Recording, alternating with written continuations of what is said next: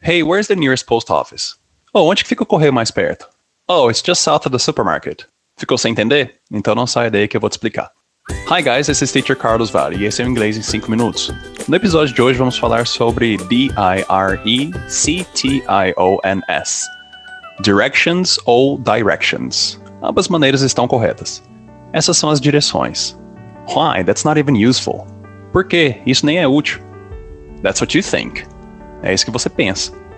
Enquanto aqui no Brasil isso realmente não faz muito sentido, nos Estados Unidos as direções baseadas nos pontos cardeais são muito comuns. And I can tell you from personal experience, e eu posso te dizer por experiência própria, using cardinal points make life a lot easier.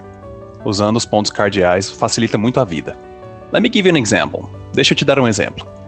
Se você está procurando por um endereço e a pessoa fala, sabe o supermercado tal? Então é subir na rua. Aí você chega lá e a rua é plana. Como que você vai saber para que lado que sobe e para que lado que desce? Complicated, huh? Complicado, né? Now imagine if, agora imagina se as pessoas usassem pontos cardeais para falar onde algo fica. Se essa pessoa falasse, sabe o supermercado tal? Moro ao sul dele. It's still very strange for me. Continua sendo muito estranho para mim. I know that. Eu sei disso. But think about it. Mas pensa a respeito. Estar ao sul do mercado não vai mudar baseado na opinião da pessoa. Já subindo ou descendo a rua é bem subjetivo. Just trust me on that. Vai por mim. E isso chega a ser tão comum que eu já vi em vários filmes ou séries isso ser usado como referência de lugar numa casa. No exemplo que eu estou pensando, o personagem fala em inglês: Se eu derrubar aquela parede do leste da cozinha, vou ter mais espaço para a sala. E a tradução ficou como: Se eu derrubar aquela parede da esquerda da cozinha, vou ter mais espaço para a sala. If that didn't convince you, se isso não te convenceu, then I'm sorry. Então só lamento. But it'll do you good to learn. Mas lhe fará bem aprender isso. Without further ado, sem mais delongas, as direções mais comumente usadas são right, direita, left, esquerda, up, para cima, não é up, down, para baixo, forward, para frente, backward, para trás, sideways, lateralmente, quando se fica de frente para algo, mas se movimenta de um lado para o outro. Diagonal, diagonal. E por mais que um aluno meu uma vez pontuou que ninguém fala isso, eu te falo que ninguém fala isso aqui, mas é muito falado lá, especialmente em cenários esportivos. Continuing with, continuando com, the cardinal points, os pontos cardeais.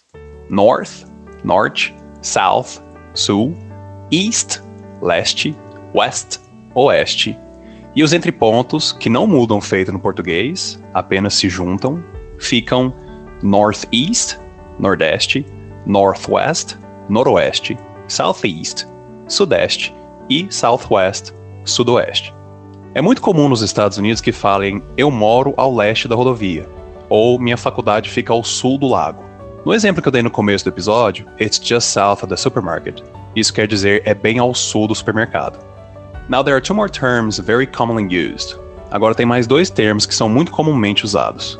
They are, eles são, alguma coisa bound, que significa sentido alguma coisa, muito comum em cenas de filme onde o fugitivo está southbound on Interstate 15, ou sentido sul na rodovia 15. E tem também o heading alguma coisa, que é rumo alguma coisa.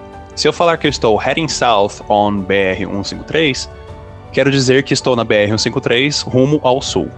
So again, então novamente. Right, direita, left, esquerda, up, para cima, não é up, down, para baixo, forward, para frente, backward, para trás, sideways, lateralmente, diagonal, diagonal, north, norte, south, sul, east, leste, west, oeste, northeast, nordeste, northwest, noroeste, southeast, sudeste, southwest, sudoeste. Get it, got it good? Entendeu? Beleza. Well, that's it for today, guys. Agora vai lá praticar seus pontos cardeais. Sua casa fica ao sul de quê? Ao norte do quê? O parque da cidade fica em qual região? E melhor ainda, presta atenção na fala dos personagens nos filmes e séries que você assiste, para você ver o quanto é comum que eles usem isso. Don't forget to follow the teacher on social media.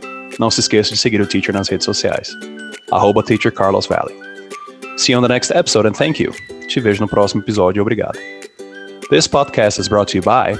Esse podcast é disponibilizado a você por Agência Diferente. Semelhanças aproximam, diferenças destacam. Seja diferente. Arroba agência diferente.